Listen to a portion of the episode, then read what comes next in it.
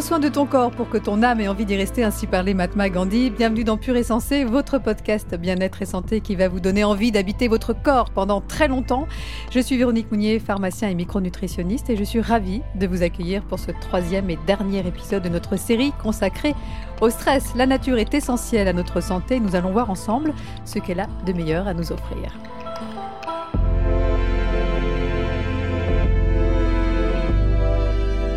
Alors, vous l'avez déjà sans doute expérimenté, stress et sommeil ne font pas bon ménage. Difficulté d'endormissement, réveil nocturne, sommeil non récupérateur. Bref, le sommeil, c'est la composante essentielle de notre santé physique et psychologique. Alors, comment retrouver naturellement un sommeil de bonne qualité? Eh Bien, c'est la question que je vais poser aujourd'hui à mes invités. Laure Martina, bonjour. Bonjour Véronique. Alors vous êtes médecin anesthésiste, réanimateur, naturopathe, diplômé en phytothérapie, en aromathérapie, ça va, j'ai rien oublié Rien du tout, merci beaucoup. Ça fait du bien d'avoir des médecins qui s'ouvrent à ce type de, de, médecine. Je suis ravie de vous retrouver, en tout cas pour ce nouveau podcast. Hein. Je rappelle à nos auditeurs que j'ai déjà eu le plaisir de vous recevoir pour notre série consacrée à la santé naturelle et en particulier à son rôle préventif. Et le sommeil, c'est également un sujet que vous connaissez bien. Hein. Tout à fait, en tant qu'anesthésiste, c'est plutôt un sommeil artificiel, mais aujourd'hui on se retrouve pour parler d'un sommeil naturel, de qualité et récupérateur. Voilà, ce que mon deuxième invité, un sommeil naturel récupérateur, ah, ça c'est un autre débat. Euh, vous le connaissez bien, il est journaliste de renom, chroniqueur, éditorialiste et conférencier, spécialisé notamment dans les questions de société, de politique et de stress aussi. Bonjour Éric Brunet. Bonjour Véronique. Voilà, je suis ravie de vous retrouver. Vous êtes effectivement un grand stressé. Vous nous aviez raconté euh, dans le premier épisode de cette série combien le stress vous gâchez régulièrement la vie, hein, que c'était même un véritable handicap. Alors justement, est-ce que ce stress a un impact sur votre sommeil? Et oui, sans doute, mais euh, on grandit, on mûrit, et, j'ai appris à organiser mon sommeil euh, pour finalement pas trop souffrir du manque de sommeil. Je m'explique. avant, par exemple, je, je me levais tôt pour euh, participer à des matinales à la télévision, à BFM, je me souviens, RMC. Vous stressiez un peu les autres d'ailleurs. Hein. vous les empêchiez de dormir même peut-être. du coup, je me couchais minuit, puis si je ne trouvais pas le sommeil à une heure, je me disais, mon Dieu, mais je me, mais je me lève dans cinq heures, ça va être trop court, je vais bailler toute la journée, quel enfer, il faut que je dorme, il faut que je dorme.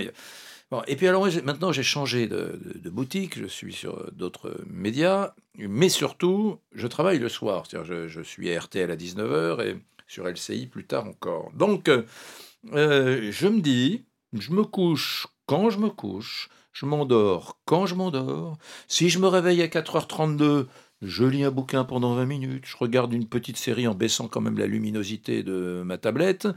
Et puis si je m'endors au bout de 23 minutes ou de 41 minutes, c'est pas grave, j'ai pas mon réveil. Donc en, en, intégrant comme ça la petite insomnie comme un épisode sympa de ma nuit, Finalement, il n'y a plus de traumatisme et je me réveille à 9h43 s'il faut, ou à 7h12, peu importe. Et finalement, la vie devient digeste. Je vais même plus loin. Et si à 14h43, j'ai sommeil, je me trouve toujours un endroit pour faire une mini-sieste. Et euh, voilà, en fait, vous avez fait en sorte que votre sommeil ne soit pas une source de stress aujourd'hui. Ouais. En fait, le, le stress, c'est Ouh là là, j'ai pas assez de temps pour dormir, je vais être fatigué. Si, si, on arrive à, bah voilà, à dépasser ça, ça marche. Bon, on va voir si c'est une bonne technique avec vous, docteur. un peu long peut-être. Alors Martina, non, vous êtes parfait comme hein. d'habitude, mais avant de se pencher sur euh, le cas particulier d'Éric Brunet et de ses problèmes de sommeil, euh, c'est vous qui m'avez la, posé la question. De Ils sont en passe d'être résolus d'ailleurs. Revenons alors Martina, d'abord aux fondamentaux. Qu'est-ce qu'un bon sommeil? Alors Véronique, un bon sommeil, c'est un sommeil qui est récupérateur et réparateur. C'est-à-dire que c'est un sommeil qui va véritablement nous permettre de ne pas ressentir de la fatigue au cours de la journée. On ne doit pas être somnolent, somnolent pardon, on ne doit pas avoir envie de dormir. Et ça, ce n'est possible que si on a un sommeil suffisant et de très bonne qualité. Alors justement, quand on fait comme Eric Brunet, on se dit bon voilà, moi je veux plus que le sommeil, ça me stresse, je m'endors quand je m'endors. Est-ce que, euh, est-ce que finalement on peut quand même faire des nuits récupératrices? Est-ce que vous avez l'impression vous de faire des nuits euh, récupératrices avec suffisamment de sommeil profond? En tout cas, vous n'êtes pas fatigué euh, la journée Pas trop. Je suis quand même très jaloux de ceux qui me disent ah ben, Moi, tu sais, je me mets au lit, je m'endors. Et puis, alors, euh, à, mon âge, c'est toujours Je dors comme un bébé, euh, je dors 7 heures, 8 euh, heures. Quand, j'entends ça, je suis bien évidemment vert de jalousie parce que le meilleur moment de la journée, c'est la partie qu'on passe au lit, qui est juste jubilatoire. donc, oui, ça me rend jaloux. Maintenant, je me suis rendu compte. Alors, je ne sais pas si c'est bon ou pas bon, mais j'ai des phases de sommeil où je, rêve énormément. Je fais des rêves. On, va parler, on va parler du rêve après, mais est-ce que vous avez plus de mal à vous endormir ou alors est-ce que ce sont des réveils nocturnes? Comment euh, Non, non, je m'endors euh, assez simplement. Le, seul truc qui me gêne, c'est que je m'endors, je dors, je me réveille, je me rendors sans problème, je dors, je me réveille, je me rendors sans problème, je me dors, je me réveille. C'est-à-dire que je me dis, ça ne doit pas être terrible d'avoir... Parce que la journée, il y a un petit peu de fatigue quand même. Non, pas des envies de faire des petites siestes? Oh, De temps en temps, une petite sieste, mais euh, j'en fais une toutes les jours, tous les jours, mais de, de, 10 minutes. Mais en revanche, je passe pas du tout mes journées à bailler. D'accord, donc, ça veut dire que globalement, Eric Brunet a eu quand même un sommeil récupérateur. Je me, dis, vous allez, j'espère que vous allez répondre à, cette question. Ça m'évitera une, consultation avec un médecin euh, spécialiste du sommeil. On va en profiter. Euh, je, je me dis quand même de se réveiller deux fois dans une nuit classique normale, voire trois. Euh, est-ce que c'est pas un, mauvais pour la santé? Est-ce que c'est pas un truc qui tue le sommeil? Je sais pas. On va poser la question à notre, à notre experte. Rappelez-nous déjà euh, quelles sont les différentes phases du sommeil et se réveiller souvent. Est-ce que c'est forcément signe d'un mauvais sommeil? Donc on a effectivement plusieurs phases de sommeil. Hein. On a d'abord une phase d'endormissement, c'est la phase de transition veille-sommeil, et elle, elle survient plusieurs fois dans la nuit. Donc quelque part, il est normal d'avoir des micro-réveils au cours de la nuit. Ensuite, on se rendort et on rentre dans d'autres phases de sommeil. Hein. On a les phases de sommeil lent, profond, c'est celui-là qui est le sommeil récupérateur. On a également le sommeil paradoxal, et ça, c'est le sommeil au cours duquel nous rêvons, qui lui aussi participe à la récupération et à la gestion des émotions. Donc il est normal d'avoir des micro-réveils, et il n'est pas délétère à partir du moment où on se rendort derrière et surtout à partir du moment où vous n'êtes pas fatigué le lendemain. Mais micro-réveil, pardon, c'est combien de temps à peu près? Parce que c'est pas la même chose si on, si on se réveille, si on reste éveillé pendant 10 euh, minutes, 15 euh, minutes, 5 minutes? Non, en général, c'est quelques secondes, voire quelques minutes à ah. peine. Et c'est surtout des micro-réveils qui permettent de nous rendormir tout de suite et sans avoir cette sensation de fatigue le lendemain. C'est vraiment ça qui va faire la différence sur la qualité du sommeil. Donc, Eric, bonne nouvelle, ce sont des micro-réveils chez vous, a priori Je sais pas, parce que parfois, il y en a qui durent. Euh, oui, il y en a qui durent 3 minutes et il y, en a qui durent 20, 20 minutes. Et là, qu'est-ce que vous faites dans ces cas-là? Euh, mais, mais, je, m'occupe. Surtout ne pas stresser. Ne pas stresser. Se dire, c'est pas grave. Ça peut durer une heure. Et alors? Donc, quand on a une vraie insomnie, donc il faut simplement euh, ne pas s'angoisser. Trouver. Moi, j'ai toujours un, bouquin chiant à mon chevet. alors, j'ai très organisé. C'est une bonne idée. Très organisé. technique, ça. J'ai les petites gouttes si j'ai les yeux secs. Euh, J'étais, une, petite vieille. Et j'ai mon bouquin chiant. Il y a des bouquins qui, dont vous trouvez le sujet passionnant, mais quand même qui sont écrits. De... Et vous savez qu'au bout de deux pages, celui-là, vous ne pouvez pas lui résister. Donc, je prends, je prends mon bouquin chiant à 3h33 et je sais qu'à 3h35, je me rendors. Mais quoi qu'il en soit, moi, quand j'ai une insomnie qui peut devenir un problème, je panique pas, je fais, je m'occupe, je, me lève surtout pas. Euh, euh, si je suis vraiment bien réveillé, ben, je prends ma tablette, je regarde un truc, euh, une, une, série policière. Alors c'est pas terrible parce que je sais il y a de la lumière. Je, Ça c'est mal, bleu. Mais, très mal. mais je la mets très bas, la lumière, je la mets très bas. Le son au minimum et je regarde comme ça et que je commence un petit peu à, baver, puis je, m'endors au bout de. Ah, c'est hein, sympa les nuits avec vous. Hein. Ça vous fait rêver, hein Je savais que je pouvais vous, fasciner. Mais euh, si, y a pas de, si, si on n'est pas stressé par la perspective de se réveiller tôt. Mais vous avez raison sur un truc, c'est que euh, je, quand j'ai réalisé qu'avec cette petite méthode à trois sous, euh, je, ne baillais pas dans la journée, je n'avais pas la sensation de fatigue je me suis dit, je suis peut-être euh, sorti d'affaire. Ouais, donc si j'ai bien compris, pour avoir une nuit reposante, c'est pas la durée totale du sommeil qui compte le plus, mais c'est surtout la, la, durée des phases de sommeil profond et paradoxal hein, qui, qui constitue le sommeil réparateur. Oui, tout à fait, Véronique, vous avez raison. C'est vraiment le sommeil profond et le sommeil paradoxal qui va nous permettre de récupérer. Et ça sous-entend quand même qu'il faut dormir suffisamment longtemps pour pouvoir rentrer justement dans ces phases de sommeil profond. Oui, avoir, euh, on peut être un petit dormeur, mais si on a une phase de sommeil récupératrice suffisamment longue, on est bien. Oui, tout à fait. On a des gros dormeurs, des petits dormeurs. Il y a des personnes qui ont besoin de simplement quelques heures de sommeil et qui vont pouvoir attaquer leur journée sans être fatiguées. Pour autant, il faut vraiment que le sommeil, aussi court soit-il, soit de qualité. Qu'on soit un grand ou un petit dormeur, la durée du sommeil profond est d'en moyenne 1h40 par nuit. Ce sommeil profond dure plusieurs dizaines de minutes pour chaque cycle. Et ces cycles se répètent généralement entre 4 et 6 fois au cours de la nuit. Le sommeil paradoxal, quant à lui, dure que quelques minutes et se répète toutes les 90 minutes. Est-ce que les bons dormeurs vivent plus vieux que les autres? Oui, je pense, moi. Oui. vous pensez, oui, tout à fait. Les troubles du sommeil sont associés à un très grand ah nombre de pathologies. Un taux de mortalité beaucoup plus beaucoup élevé. plus élevé, exactement. On, va, on va d'ailleurs en parler, mais juste, on parlait du rêve tout à l'heure avec vous, Eric Brunet. Vous nous disiez mm. que vous rêviez beaucoup. Ça, ça veut dire qu'on a beaucoup de phases de sommeil paradoxal, donc un sommeil aussi plutôt récupérateur. Donc c'est plutôt bon signe de rêver. Ah bon? Oui, c'est très bon signe de rêver, puisque on rêve. ça vous m'intéressez parce que moi j'étais convaincu que quand on rêve, c'est un sommeil très léger et qu'il vaut rien ce sommeil-là. Pas du tout. On rêve au cours du sommeil paradoxal. Et on sait que le sommeil paradoxal, il joue un rôle fondamental pour la récupération. Et en plus, il joue un rôle au début de nuit sur la récupération physique. Mais quand vous rêvez en fin de nuit avec des phases de sommeil paradoxal en fin de nuit, c'est sur la récupération psychique. Donc on voit bien l'intérêt du sommeil paradoxal pour vraiment bien récupérer et être en forme au cours de la journée. Oui, même ça aurait un impact, moi j'ai vu passer les études, ça pourrait retarder ou en tout cas prévenir euh, des maladies telles que la maladie d'Alzheimer. Donc c'est une bonne nouvelle, donc continuez à rêver. Mm. Oui, et d'autant que ce n'est pas parce que vous ne vous rappelez pas d'avoir que vous n'avez que vous n'avez pas rêvé. Et ça, on le voit très bien dans les enregistrements du sommeil avec des personnes qui ne se souviennent pas avoir rêvé et pourtant elles sont bien rentrées dans ces phases de sommeil paradoxal. Oui, si, si, je me souviens très bien de, mes rêves pendant 10 minutes. Après, ils s'estompent, mais je m'en souviens. Des rêves plutôt agréables, la majorité oui, pas mal, Pas mal, assez fou, complètement dingue, toujours des trucs d'aventure avec des gens qui, qui sont ensemble alors qu'ils ne se connaissent absolument pas, des situations incroyables. De toute façon, vous nous le disiez dans le premier épisode, vous étiez un peu givré, donc finalement, vos rêves le sont ma, aussi. Ma fille de, de, de, de 18 ans, Suzanne, elle fait un truc qu'on devrait tous faire. Elle note ses rêves sur son smartphone et euh, le soir, de temps en temps, quand elle vient à la maison nous voir, euh, parce qu'elle fait ses études à l'étranger, eh bien, elle nous les raconte. Et c'est formidable les rêves. Et je, me dis que finalement c'est pas son, tout, tout, ça est très drôle.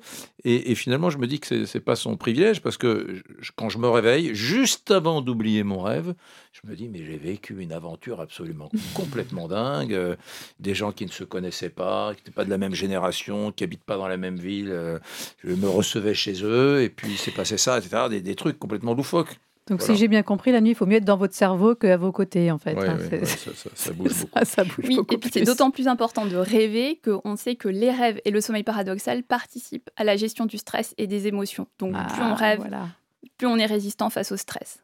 Alors, on parlait tout à l'heure des conséquences euh, à terme pour notre santé d'un sommeil de mauvaise qualité. Alors, quelles, sont, euh, quelles peuvent être ces conséquences sur notre santé? Oui, les troubles du sommeil, hein, le sommeil de mauvaise qualité, ça a des conséquences très délétères sur la santé. On a pu mettre en évidence que ça favorisait tout un tas de maladies, les maladies cardiovasculaires, l'hypertension artérielle, ça favorise aussi les risques de diabète, les risques de dépression, les troubles anxieux.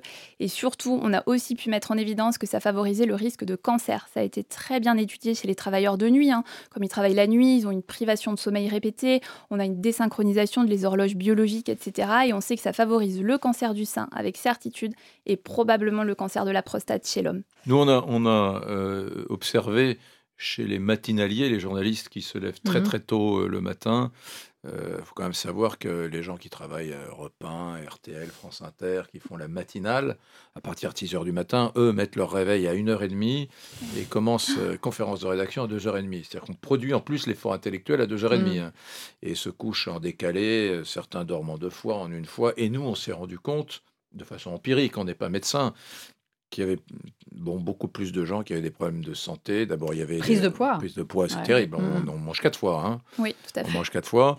Euh, et, puis, euh, et puis aussi, on a observé plus de maladies. Alors, on n'en fait pas des statistiques, on n'est que des journalistes, mais mm.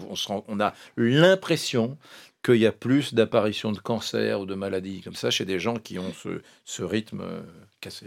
Oui, tout à fait. Les troubles du sommeil ils sont aussi associés à une diminution de l'efficacité de notre système immunitaire. Donc, par définition, on va être beaucoup plus fragile vis-à-vis des agressions, mm. les infections, les cancers, etc. Donc c'est vraiment très important d'avoir un bon sommeil pour se protéger. Oui, parce que ce sommeil récupérateur permet justement de réparer nos cellules mm. de, tous les dégâts qui ont été euh, causés pendant la journée. Quels sont les facteurs qui peuvent diminuer justement la durée de ces phases de sommeil profond et paradoxal? Donc, On a parlé du stress, hein. j'imagine que ça c'est le premier facteur d'un mauvais sommeil. Oui, exactement. Avec des difficultés d'endormissement, des réveils nocturnes.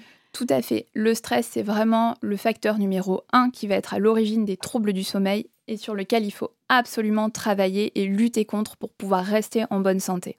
Oui, parce que parlons peut-être de ces fameuses hormones qui sont sécrétées pendant la nuit. Hein. Celle qui va nous faire dormir, c'est la fameuse mélatonine euh, qui est produite par la glande pinéale. Euh, au niveau du cerveau, il y a un pic de production entre 2h et, 5h du matin. Et euh, effectivement, quand on, quand on stresse, on va augmenter la sécrétion du cortisol et d'adrénaline, ce qui va rendre hein, cette, cette mélatonine inefficace, c'est ça? Tout à fait, oui. On a d'abord une sécrétion d'adrénaline et de noradrénaline. Ça, c'est les hormones de l'hypervigilance. C'est les mmh. hormones qui nous permettent de fuir quand mmh. on est face à un danger. Donc clairement, ça perturbe le sommeil, ça perturbe l'endormissement. Et ensuite, on a le cortisol qui va interagir avec la mélatonine. Hein. Comme vous le dites très justement, la mélatonine va être nettement moins efficace. Et donc, on va avoir une majoration des troubles du sommeil, des difficultés d'endormissement, un sommeil qui va être moins récupérateur, moins réparateur. Quels sont les autres facteurs qui peuvent perturber la qualité de notre sommeil? Il y a certaines pathologies aussi, bien sûr. Oui, tout à fait. Il y a énormément de facteurs qui vont perturber notre sommeil. La très bonne nouvelle, c'est que pour la plupart, ils sont modifiables, c'est-à-dire qu'on peut les corriger. On en a beaucoup dans l'hygiène de vie, la température de la pièce, euh, l'exposition à la lumière, l'exposition au bruit, l'exposition aux écrans. On en a parlé un petit peu tout à l'heure avec la lumière bleue hein, qui perturbe la sécrétion de la mélatonine. Tout ça, on peut agir dessus. Ensuite, on a des maladies, les douleurs chroniques, hein, les patients douloureux chroniques qui ont des réveils nocturnes. On a aussi le syndrome des jambes sans repos qui peut perturber le sommeil. Euh, la ménopause chez la femme aussi, qui mhm. est euh, très propice. Bouffée hein. de chaleur, due à une carence en oestrogène ou baisse de la progestérone. Hein, c'est l'hormone Exactement. C'est pour ça qu'on est un peu pénible à la ménopause. Et Exactement, tout à fait. Donc ça entraîne des réveils, euh, des réveils nocturnes. Et puis il y a l'âge aussi. Bon, l'âge en vieillissant, ça, on n'a pas encore trouvé de remède miracle hein, pour lutter contre l'âge. Parce qu'il y a une diminution de la sécrétion physiologique de la mélatonine. tout à fait, diminution de la sécrétion de mélatonine. Et puis surtout, on a une diminution des durées de sommeil profond et de sommeil paradoxal. Donc on on a aussi un sommeil moins récupérateur en vieillissant. Apnée du sommeil, c'est vrai qu'on n'en a pas parlé aussi. Tout hein. à fait, apnée du sommeil, mais que là, on peut très souvent corriger parce qu'on a possibilité de faire des appareillages, etc. Donc c'est très très important de lutter contre ces facteurs qui abîment notre sommeil. L'apnée du sommeil, c'est un trouble respiratoire du sommeil où le dormeur a un arrêt complet de la respiration ou une diminution de son débit respiratoire pendant au moins 10 secondes. Ça provoque des micro-réveils incessants dont le dormeur n'a pas forcément conscience et s'en suivent somnolence, difficultés de mémoire et de concentration pendant la journée. Vous n'avez pas d'activité physique après 20 heures Tout à fait. Recommandé. Tout à fait. Pas de repas trop copieux non plus. Surtout riche en protéines, ça peut perturber effectivement. Exactement, et pas trop tardivement non plus. Hein. C'est beaucoup de choses tout ça. Hein. mais, mais ce qui est important également, c'est de respecter son biorhythme. Encore faut-il le connaître. Alors êtes-vous naturellement du matin ou du soir? Éric Brunet, vous, quand vous êtes en vacances, plutôt détendu et que vous n'avez pas besoin de travailler le soir, vous auriez plutôt tendance à vous coucher tôt ou tard? Vers quelle heure en général vous commencez à avoir sommeil? Euh, Vers 23h30, euh, minuit. Euh, Normal. Mais, moi, j'aime beaucoup mon lit, donc j'y fais beaucoup de choses. J'ai écrit une, dizaine. On ne veut pas tout savoir. Hein, non, mais, euh, vous allez voir que ça rien de scabreux. J'ai écrit une dizaine de livres. Dans, dans ma vie, j'ai jamais eu de, bureau et j'ai toujours tout écrit au lit, euh, assis en tailleur euh, le soir ou le matin. D'ailleurs, paradoxalement, j'adore me lever tard et, et flémarder, mais au fond, c'est pas pas que je dorme c'est que 6-7 heures du matin, je lis, euh, je regarde des séries, je m'informe, je réponds à des messages, euh, et j'adore faire ça au lit. Et je, me souviens... C'est le, matin, c'est pas, pas, le soir, on est d'accord. je ne sais, sais, pas si c'est bien justement de, faire toutes ces activités. moi, je, moi, je, me suis rendu compte que... Au lit, etc., pour, pour le sommeil. Oui, oh, tout le monde déconseille, mais vous savez, après, ça, ça, dépend de, du, fonctionnement de chacun. Moi, j'ai toujours adoré flémarder au c'est ma vie, euh, j'ai un lit immense, euh, et donc je, fais ça, je, me lève le matin, euh, quand j'écris un livre, je me mets en tailleur, j'ai l'ordinateur devant moi, je me suis rendu compte que quand j'écrivais le soir, le matin, je trouvais ça pas bon et je mm. reprenais beaucoup de choses. En revanche, quand j'écris le matin, euh, je pense que je suis au top des capacités de mon cerveau parce que j'ai jamais envie de corriger ce que je fais. Donc, donc je me suis dit le matin, Coco, tu es plus intelligent que le soir, donc tu es plutôt du matin, même si euh, j'aime pas trop me lever tôt. Donc euh, je, je, je, bosse. tout ça est un, un, continuum qui est plutôt déconseillé parce que j'entends beaucoup de gens qui disent mais non, le lit c'est pour dormir. oui, mais après, comme vous dites, chacun est différent et c'est très important de personnaliser Tout à fait. On a un petit peu chacun son propre rythme, il faut aussi être à l'écoute de son propre rythme, mais pour ça, mm. il faut le connaître. Alors justement, il y a plusieurs chronotypes. Euh, et ça va dépendre de l'heure euh, du pic de sécrétion de mélatonine. Hein. Si ce type est, si ce pic est vers minuit, on dit qu'on est du chronotype matinal. Donc mm. là, vous avez besoin de vous coucher tôt, au moins, mm. au moins deux heures avant minuit. Donc c'est un chronotype un peu rigide, hein, parce que c'est pas, pas, toujours simple de pouvoir se coucher à, 22 heures. Si ce pic est vers 2 heures, là, on part de chronotype intermédiaire. Hein, c'est ça? Ça, c'est le chronotype euh, Oui. idéal. Exactement. Donc, c'est un peu Eric Brunet. Et c'est- c'est quoi le chronotype? C'est le. C'est quand le pic est vers 2 heures du matin. Donc, en gros, vous allez vous endormir vers Ouais. 11h30, minuit, Minuit. etc. Et si ce pic est vers 4 heures du matin, là, on parle de chronotype vespéral. Et ça, c'est un chronotype qui est beaucoup plus flexible. Vous pouvez vous coucher plus tard sans, sans retentissement sur votre sommeil. hein? Oui, tout à fait. Pour déterminer son chronotype, hein, il va falloir être à l'écoute et pour une fois être attentif à soi-même. hein. donc, c'est-à-dire qu'il va falloir savoir reconnaître les petits signes annonciateurs du sommeil. Et donc, pour ça, on va avoir les yeux qui piquent, on ressent un petit peu de fatigue, on a envie de dormir, on baille aussi. Et là, il est fondamental de respecter cette envie, d'aller se coucher, hein, de ne pas rater le train en quelque sorte, parce que sinon, on va perturber son sommeil et décaler sa phase d'endormissement. Et attendre le train suivant. Et ça peut prendre du temps parfois. Ah hein. Exactement. Et bon, là, Eric Brunet a arrêté de se stresser, donc c'est très bien. Mais moi, je sais que parfois, ça peut, ça peut me stresser. Bon, et la sieste, ça peut être une solution pour réparer un peu les dégâts, ça, quand on a passé une mauvaise nuit? Oui, tout à fait. La sieste, ça a été très bien étudié. Globalement, ça amène que des bénéfices pour la santé. On a différents types de siestes, hein, surtout en fonction de la durée. Quand on est sur une sieste qui est autour de 20 à 30 minutes, on va apporter de la détente, de la relaxation, on va améliorer la capacité de concentration. À partir d'une heure de sieste, là, on est plutôt sur de l'amélioration des capacités d'apprentissage, de la mémorisation. Finalement, il n'y a pas de durée euh, type. hein. C'est aussi en fonction du rythme de chacun. Il y a une chose qu'il faut bien respecter, c'est quand on fait la sieste, c'est en gros entre midi et demi et 15h, 15h30, pas plus tard. hein. Ah, sinon, on s'endort plus le soir. Tout à fait, c'est ça, et c'est aussi le fait que physiologiquement, et on le ressent tous, hein, on a Mhm. très souvent envie de dormir un petit peu en début d'après-midi, donc c'est véritablement un moment très propice pour faire la sieste. Et c'est du sommeil léger, la sieste ou- Oui, c'est principalement du sommeil léger, surtout sur les durées courtes. Euh, après, on peut rentrer dans du sommeil profond à partir du moment où on fait des durées plus longues. Il faut pas oublier non plus qu'il y a la possibilité de faire ces micro-siestes. hein. C'est très à la mode, ça, ces siestes de 10 minutes. Alors soyons clairs, hein, ça ne permet pas d'avoir un sommeil véritablement réparateur, mais par contre, ça offre vraiment un moment de détente et de relaxation qui peut être bénéfique. Bon, comment retrouver naturellement un bon sommeil? On l'a dit, au niveau de l'hygiène de vie, il faut respecter son biorhythme, gérer son stress. hein. On a déjà évoqué certaines solutions dans les épisodes précédents, comme la méditation et la cohérence cardiaque, que vous faites très bien, Eric Brunet. Éviter les écrans le soir au minimum deux heures avant le coucher, c'est ça? Oui, c'est un minimum. Voilà, et équiper ses appareils de filtres rouges. Vous saviez que ça, euh, Non. que ça, que ça, que ça existait? Alors peut-être pas sur tous les appareils, mais ça permet justement de ne pas avoir cette lumière bleue qui va euh, perturber la sécrétion de, de mélatonine. Euh, éviter les boissons excitantes, bon ça je pense que tout le monde le sait, surtout après 16 heures, ne pas manger trop lourd, on l'a dit, ne pas pratiquer une activité physique après 20 heures. Et au niveau des plantes, alors quelles sont celles qui pourraient nous aider à mieux dormir? Alors, on a de nombreuses plantes qui peuvent nous aider à mieux dormir. Le grand avantage des plantes médicinales, c'est qu'elles vont vraiment nous permettre de personnaliser l'approche et de s'adapter vraiment aux troubles du sommeil de la personne. Par exemple, si la personne est dans une situation d'anxiété, d'irritabilité, là, on va pouvoir se tourner vers la passiflore. Si on a quelqu'un qui a des réveils nocturnes fréquents, qui rumine, qui se sent tendu avec beaucoup de tension dans son quotidien, ce sera plutôt la valériane. Si c'est des troubles à l'endormissement, quelqu'un qui vous dit je tourne, je vire dans mon lit en permanence et je n'arrive pas à m'endormir, on a l'escoldia par exemple. Donc on a vraiment des plantes Mhm. qui sont adaptées à chaque situation. Et pour le patient Eric Brunet, alors qu'est-ce que vous lui conseillez euh, Qu'est-ce que vous pourriez lui conseiller Hmm. en phytothérapie Moi, je que m'endors sans problème, Oui. mais Qui- en revanche, euh, Il y a un peu de stress quand même dans la vie, même si vous le gérez mieux. Oui. Il y a des réveils nocturnes. il y a des réveils nocturnes. Il y a des réveils Qu'est-ce que nocturnes. Vous pourriez lui conseiller? Alors en mini consultation, pour vous, je préconiserai la valériane avec la passiflore et je travaillerai aussi avec des huiles essentielles. Alors justement, en huile essentielle, quelles sont celles que vous allez recommander pour un, un meilleur sommeil? Alors, dans les huiles essentielles, on en a plusieurs. L'intérêt, c'est qu'on peut les utiliser en olfaction, on peut les utiliser en diffusion dans une pièce, par exemple la chambre à coucher, et par voie cutanée. On en a plusieurs qui sont efficaces pour les troubles du sommeil et pour le stress. C'est ça le grand intérêt. On a par exemple l'essence de bergamote que moi j'adore personnellement parce qu'elle rappelle le célèbre thé Earl Grey. Donc, c'est un vrai moment de détente et de réconfort.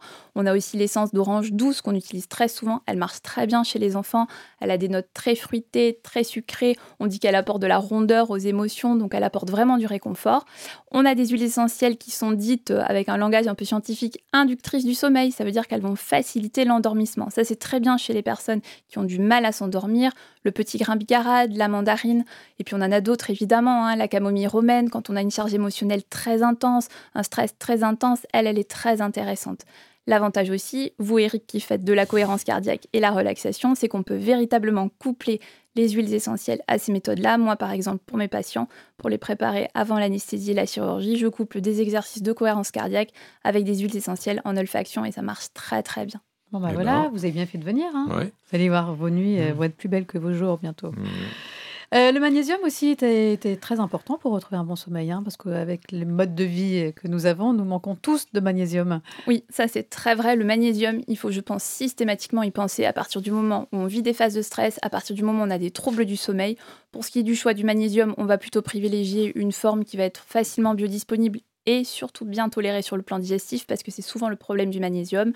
On peut citer le bisglycinate de magnésium par mhm. exemple. Pour les doses, c'est 300 à 400 mg par jour à prendre le matin et ça va vraiment nous aider à apporter du calme, de la relaxation et surtout nous aider à résister. Vous avez testé ça déjà? Non, le magnésium, non. Non, euh, je, vais m'y intéresser. Il faudrait. Ça pourrait être intéressant. Ça pourrait être très intéressant, effectivement. Bon, et la mélatonine que l'on retrouve aujourd'hui sous forme de, de complément alimentaire en vente libre, ça, vous avez déjà essayé Oui. oui. Ça, je trouve ça pas mal. Le, drame, c'est que c'est l'évaluation. C'est dur de pouvoir dire soi-même, euh, j'essaie d'être le plus scientifique possible, donc c'est toujours dur de dire, tiens, euh, euh, j'ai pris telle, j'ai pris telle plante, j'ai mis dans l'atmosphère un diffuseur qui m'a permis de mettre... Parce que c'est ça qui me chagrine, moi j'aimerais bien évaluer de façon très rationnelle si tout ça a changé oui, en fait, quand vous dormez mieux, vous ne savez pas forcément bah à quoi c'est dû. Si c'est la petite essence de bergamote, euh, si c'est. Euh, Pour être honnête, très souvent, c'est une association de choses qui fait qu'on améliore son sommeil. Il n'y a pas de remède miracle, sinon ça se saurait. Mhm. Alors justement, euh, pour parler de la mélatonine, est-ce qu'on peut en prendre euh, sans risque euh, en cas de problème d'endormissement? Hein, Parce que c'est surtout réservé pour des problèmes d'endormissement et pas forcément de réveil nocturne. Oui, tout à fait. Alors la mélatonine, c'est un sujet qui est un peu épineux parce qu'on a tendance à dire qu'elle est très facile d'emploi, elle est quand même pas dénuée d'effets indésirables. Mhm. Comme on peut, par exemple On peut avoir de l'anxiété, on peut avoir des maux de tête, on peut avoir des troubles digestifs, de la somnolence aussi. Mhm. Il ne faut pas oublier les risques d'interaction avec des médicaments donc euh, il faut être très vigilant quand on utilise la mélatonine. L'idéal, c'est quand même d'être bien conseillé par un professionnel, d'autant qu'elle est disponible en vente libre. Hein. on l'a tous vu dans des compléments alimentaires, parfois même associés à des plantes.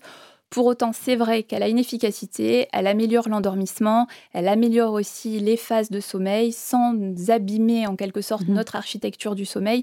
Donc on sait qu'elle est bénéfique. Et globalement, on utilise plutôt la mélatonine à libération immédiate quand on est sur des difficultés d'endormissement et on utilise plutôt la mélatonine à libération prolongée quand la personne a un sommeil moins récupérateur qui est ponctué de réveil nocturne. Mais c'est très schématique évidemment. Et on peut en prendre sur du long terme?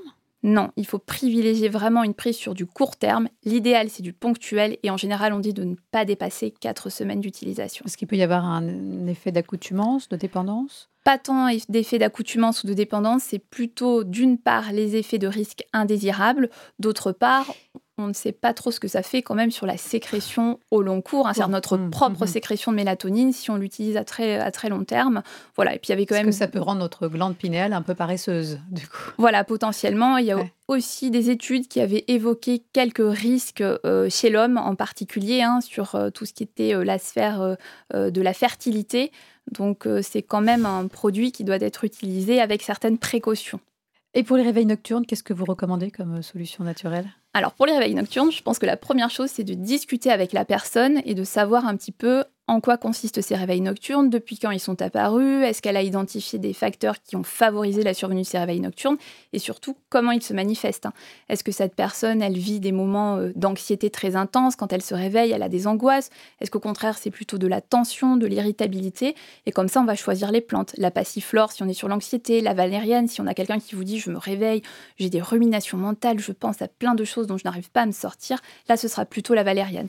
Et à côté de ça, toujours, toujours des huiles essentielles. On les utilisera avant de s'endormir et au moment, de se au moment des réveils nocturnes, en fait, on réutilisera nos huiles essentielles à ce moment-là. Très bien. Alors, un mot quand même sur les produits chimiques comme les hypnotiques euh, ou encore somnifères qui sont largement prescrits en France euh, en cas, en cas de troubles du sommeil. Ça vous est déjà arrivé d'en prendre? Oui, ça m'est déjà arrivé, bien sûr. Euh, j'évite quand même. Là, je, je, pressens quand même qu'il y a derrière tout ça euh, un truc qui n'est pas très sain. les réveils sont un peu difficiles. les réveils sont difficiles. Donc je le fais vraiment en situation de d'urgence quand je fais le constat que ma nuit va être. Euh, un jour, j'avais vu, euh, j'avais vu un spécialiste du sommeil, un médecin, et je lui avais dit écoutez, je suis embêté, je prends un demi cachet de ceci tous les soirs pour dormir. Je voudrais pas qu'il y ait d'accoutumance. Et ce médecin, bon, il y a 15 ans, m'avait dit écoutez, qu'est-ce que qu'est-ce que vous prenez? Oui, d'accord.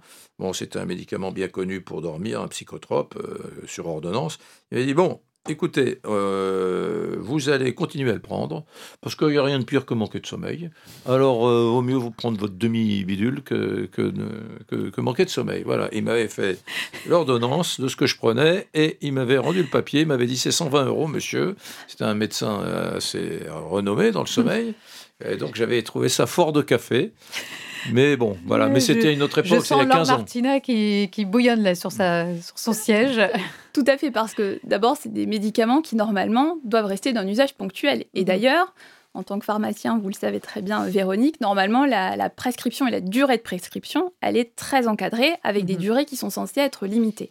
Alors, c'est vrai que c'est des médicaments qui sont efficaces. Personnellement, je pense qu'il ne faut pas s'en priver quand on en a besoin, effectivement, ponctuellement, hein, comme vous l'avez dit très justement.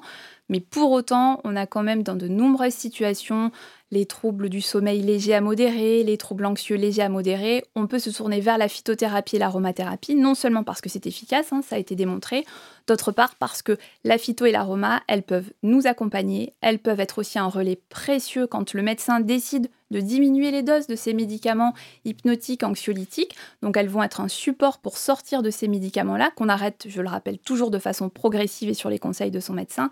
Et d'autre part, et ça c'est à mon sens le grand avantage de la phyto et de l'aroma, c'est que ça n'expose à aucun risque d'accoutumance ou de dépendance. Et ça c'est important de le rappeler parce que ce n'est pas le cas avec les médicaments. Place maintenant notre rendez-vous qui va devenir une habitude dans votre podcast Pur et Sensé, la capsule essentielle par Isabelle Pacchioni, experte en aromathérapie, créatrice de la gamme Pur Essentiel et auteure de nombreux best-sellers.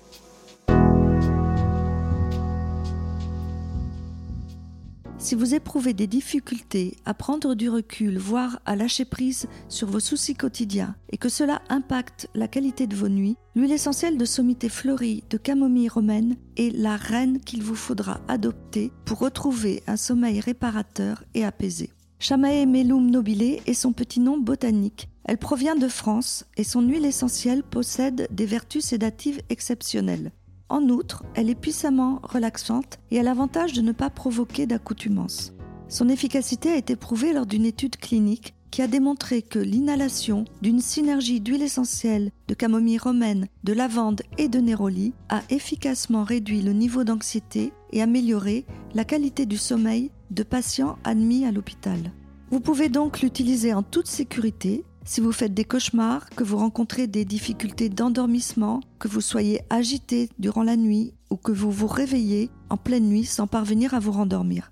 Si tel est le cas, procurez-vous un mouchoir en papier, versez-y quelques gouttes d'huile essentielle de camomille romaine, déposez-le à côté de votre oreiller ou sur votre table nuit. Vous pouvez également la diffuser à l'aide d'un diffuseur et aussi la prendre par voie orale à raison de deux gouttes sur un comprimé neutre ou dans votre tisane du soir diluée dans une cuillerée de miel. Elle fait aussi des miracles chez les enfants à partir de 7 ans. Et bien entendu, avant toute utilisation, n'oubliez pas, lisez attentivement les précautions d'emploi de l'huile essentielle que vous utilisez. Bonne nuit Voilà, la santé naturelle, c'est un esprit, c'est une méthode de vie, c'est l'esprit pur essentiel. Merci, mais en tout cas, c'est une très belle conclusion euh, à cet épisode qui se termine. Euh, voilà, c'est le dernier épisode de notre série sur le, sur le stress. Merci en tout cas euh, à vous, Laure Martina, et à vous également, Eric Brunet, de nous avoir partagé votre expertise et votre expérience en matière de stress et de sommeil. Merci encore. Quant à moi, chers auditeurs, j'aurai le plaisir de vous retrouver très bientôt pour une nouvelle série de votre podcast Pur et Sensé, votre podcast Bien-être et Santé, qui va vous donner envie d'habiter votre corps pendant très longtemps. Voilà, et d'ici là, prenez soin de vous.